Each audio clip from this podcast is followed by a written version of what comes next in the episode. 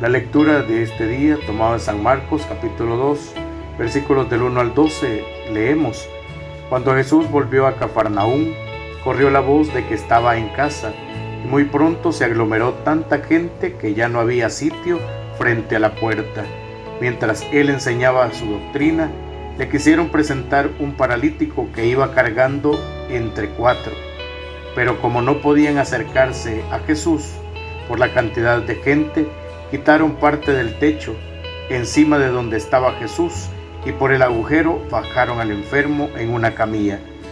Viendo Jesús la fe de aquellos hombres, le dijo al paralítico, Hijo, tus pecados te quedan perdonados. Algunos escribas que estaban allí, sentados, comenzaron a pensar, ¿por qué habla este así? Eso es una blasfemia. ¿Quién puede perdonar los pecados si no solo Dios? Conociendo Jesús lo que estaban pensando, les dijo, ¿por qué piensan así? Que es más fácil decir al paralítico, tus pecados te son perdonados, o decirle, levántate, recoge tu camilla y vete a tu casa. Pues para que sepan que el Hijo del Hombre tiene poder en la tierra para perdonar los pecados, le dijo al paralítico, yo te lo mando, levántate, recoge tu camilla y vete a tu casa. El hombre se levantó inmediatamente, recogió su camilla y salió de ahí, a la vista de todos que se quedaron atónitos y daban gloria a Dios diciendo, nunca habíamos visto cosa igual. Palabra del Señor, gloria y honor a ti, Señor Jesús.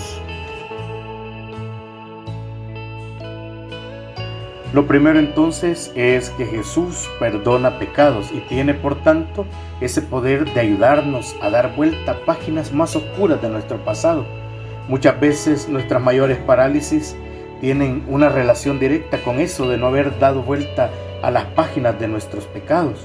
Una imagen es más que elocuente en este sentido. En el capítulo 19 del Génesis encontramos cómo la mujer de Lot, invitada junto con su esposo y Abraham a salir de Sodoma y Gomorra, el lugar del pecado, miró hacia atrás y se convirtió en una estatua Notablemente esta escena bíblica que encierra una gran verdad.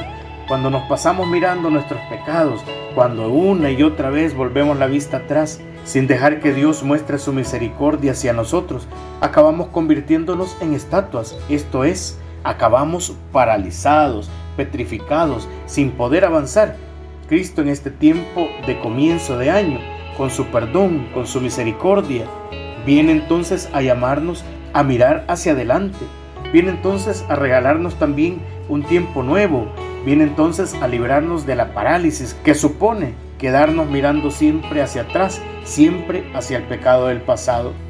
La segunda buena nueva del Evangelio de hoy, que va justamente en esa línea, ¿verdad? Lo que venimos diciendo es que Jesús no solo perdona pecados, sino que también sana parálisis. Les invito entonces a poner delante del Señor todas aquellas parálisis que llevamos arrastrando por años en nuestras vidas, todas aquellas cosas que nos hemos convencido que no podemos, todas aquellas cosas, situaciones o circunstancias en las que nos sentimos petrificados y estáticos.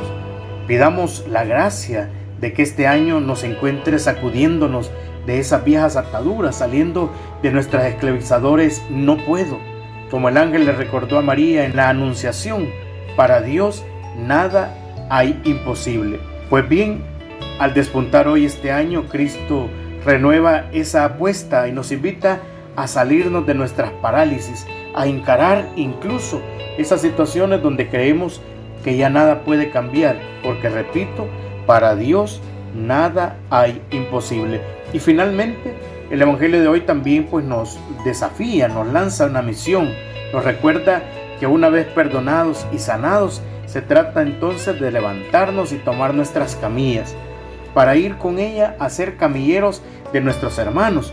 Cuando Jesús invita al paralítico de hoy el Evangelio a que se lleve con él su camilla, lo que está haciendo realmente es comenzar con este hombre lo que podríamos llamar una cadena de favores.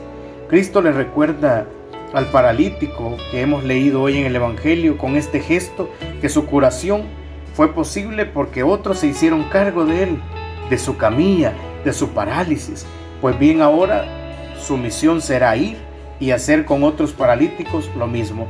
También nosotros somos invitados hoy y llamados por Dios a sumarnos a esta cadena de favores. También nosotros, los que hemos sido sanados tantas veces, estamos invitados a sanar a nuestros hermanos. También nosotros tantas veces perdonados, estamos ahora llamados a ir por el mundo misericordiando a quienes nos rodean. Hermanos, Dios nos invita a que nosotros no olvidemos que hemos sido sanados y perdonados por Dios, por ese Dios que ahora nos invita a vivir en consecuencia, sanando y perdonando a nuestros hermanos. Que así sea. Oremos. Señor, reconcílianos contigo y con los hermanos para sentarnos de nuevo a tu mesa en la fiesta. Así caminaremos gozosos a la luz de tu rostro, porque tu amor y tu perdón son nuestra fuerza en el duro desierto hacia la patria definitiva. Amén. En el nombre del Padre, del Hijo y del Espíritu Santo. Amén.